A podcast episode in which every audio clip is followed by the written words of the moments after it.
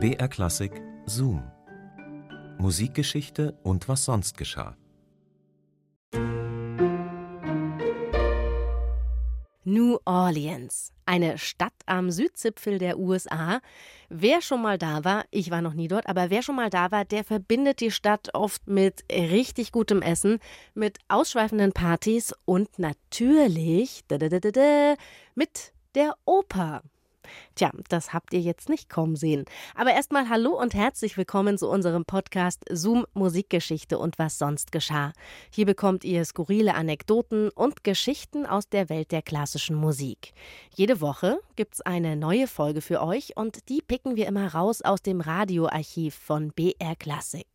Ich bin Christine und heute geht's um, ja, besagte Stadt New Orleans, ein wahrer Schmelztiegel für alle Kultur- und Entertainment-Junkies.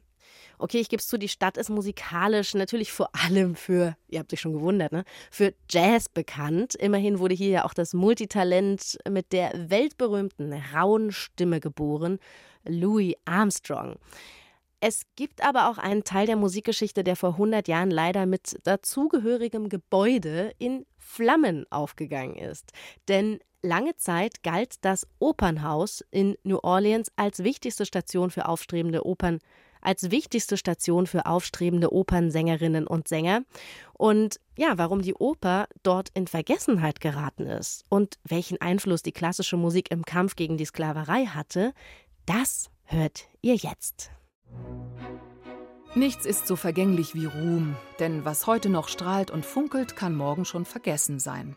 Und so wie Musik verklingt, verblassen oft die Erinnerungen der Menschen.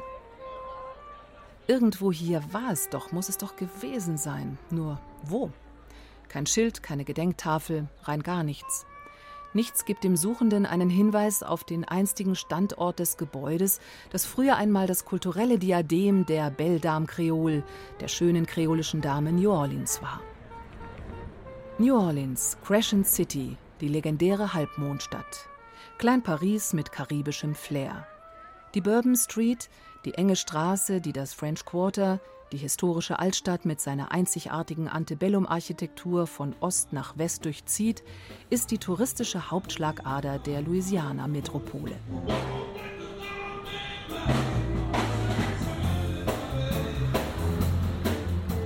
Bourbon Street, Promille, Phon und Menschenmassen, Cajun-Restaurants neben Jazzclubs, Souvenirshops neben abgehalfterten Bluesrock-Pinten.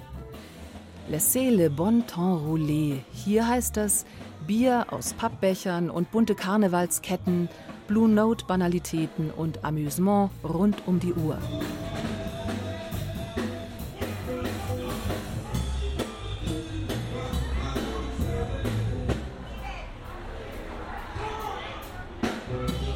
In New Orleans wurde der Jazz geboren.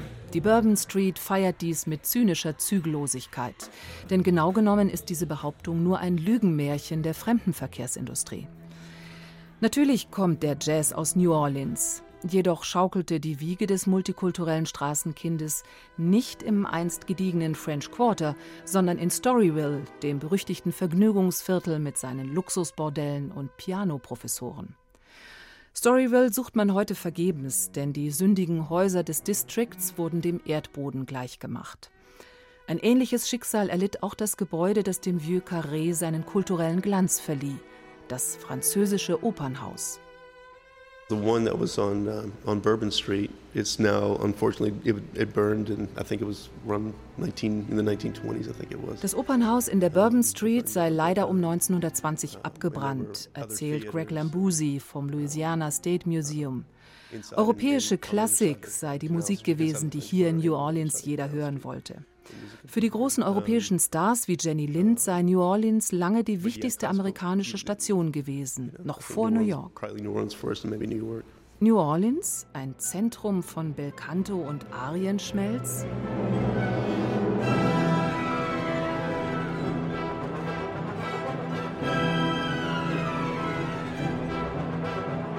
Das French Opera House wird am 1. Dezember 1859 mit einer Gala-Aufführung von Rossinis Wilhelm Tell seiner Bestimmung übergeben. Mit seiner klassizistischen Fassade, einer Hinterbühnenhöhe von 30 Metern und einem 2000 Sitze umfassenden Auditorium ist es eines der imposantesten Bauwerke des French Quarters.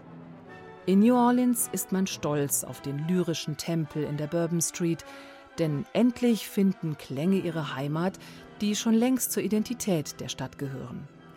Denn im 19. Jahrhundert ist Amerikas europäisches Meisterwerk so völlig anders als der pragmatische Rest der USA, durch und durch französisch in Sprache, Küche, Lebensweise und Kultur. Man könnte es so sagen. New Orleans ist elegant und nobel, kultiviert und kunstinteressiert, charmant und lässig, mal katholisch fromm und doch immer wieder so wunderbar frivol. Kurz der ideale Nährboden für die sinnliche Kunst der Oper. Und noch etwas. Die Kolonialzeit hat New Orleans reich gemacht. Und so kann sich die schöne kreolische Dame sorgenlos mit all dem schmücken, was in Pariser Salons und Theatern en vogue ist. New Orleans ist nicht nur ein kultureller, sondern auch ein ethnischer Sonderfall. Das zeigt ein Blick ins Innere des Opernhauses. Denn im Publikum residiert nicht nur der Geldadel in seinen Logen, oben in der schwülen Enge der Galerie drängen sich musikbegeisterte Afroamerikaner, Männer und Frauen aller Altersstufen. Verdi und Sklaverei, Meyerbeer und Rassendiskriminierung. In New Orleans ist der Opernbesuch keine Frage von Hautfarbe. Grund für dieses Phänomen ist der Code Noir von 1722, ein Gesetzestext, der Sklaven in New Orleans Rechte gewährte, zum Beispiel arbeitsfreie Tage. Infolgedessen entstand die soziale Aufsteigerklasse der Gens de Couleur Libre. Einige dieser freien Farbigen wurden sogar Börsenmakler, Ärzte, Wissenschaftler und Klassikkomponisten wie Charles Lucian Lambert oder Edmond Didet. Der renommierte amerikanische Autor Frederick Starr hat einmal gesagt, New Orleans sei eine musikalische Demokratie. Der Jazz ist ein Teil dieser Demokratie, aber auch das Opernhaus.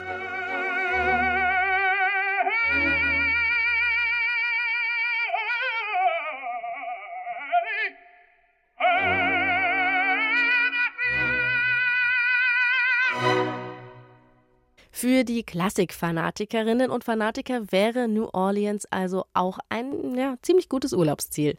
Das war ein Zoom von Markus Vanhöfer. Zoom, Musikgeschichte und was sonst geschah, gibt's immer samstags neu in der ARD-Audiothek und natürlich überall, wo es Podcasts gibt. Und wir freuen uns, wenn ihr uns abonniert. Dann verpasst ihr auch keine einzige Folge mehr. Nächste Woche geht es dann um einen besonderen Moment in der Musikgeschichte. Es geht um Franz Liszt und Edward Grieg gemeinsam am Klavier. Sobald Grieg seinem Unterstützer in Rom aufwartet, lugt der voller Neugier auf die mitgebrachten Noten. Grieg muss seine Komposition, die Violinsonate Opus 13, präsentieren. Es ist ihm allerdings etwas unangenehm, vor dem berühmten Pianisten zu spielen. Bald sitzt Liszt mit am Flügel, spielt mit. Und Krieg überlässt dem Begeisterten gerne das Terrain. Wir hören uns dann nächstes Mal wieder, wenn ihr wollt. Bis dahin macht's gut. Eure Christine. BR Klassik präsentiert Kosmos Musik mit Susanna Randall. Wie erreicht ihr im Chor den absoluten Spitzenklang? Wie funktioniert gutes Einsingen? Und was hilft, wenn es ausgerechnet vom Konzert im Hals kratzt? Hallo, ich bin Susanna Randall und zurück mit der zweiten Staffel des Wissenspodcasts Kosmos Musik. Diesmal tauche ich tief ein in die Sphären des Singens.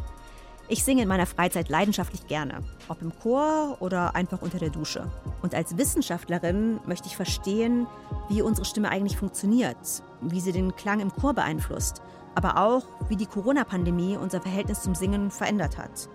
Wenn auch ihr mehr über Singen wissen wollt, dann seid ihr bei diesem Podcast genau richtig. Kosmos Musik, Staffel 2, Chor Singen. Der Wissenspodcast von BR Klassik. Gibt's in der ARD Audiothek und überall, wo es Podcasts gibt.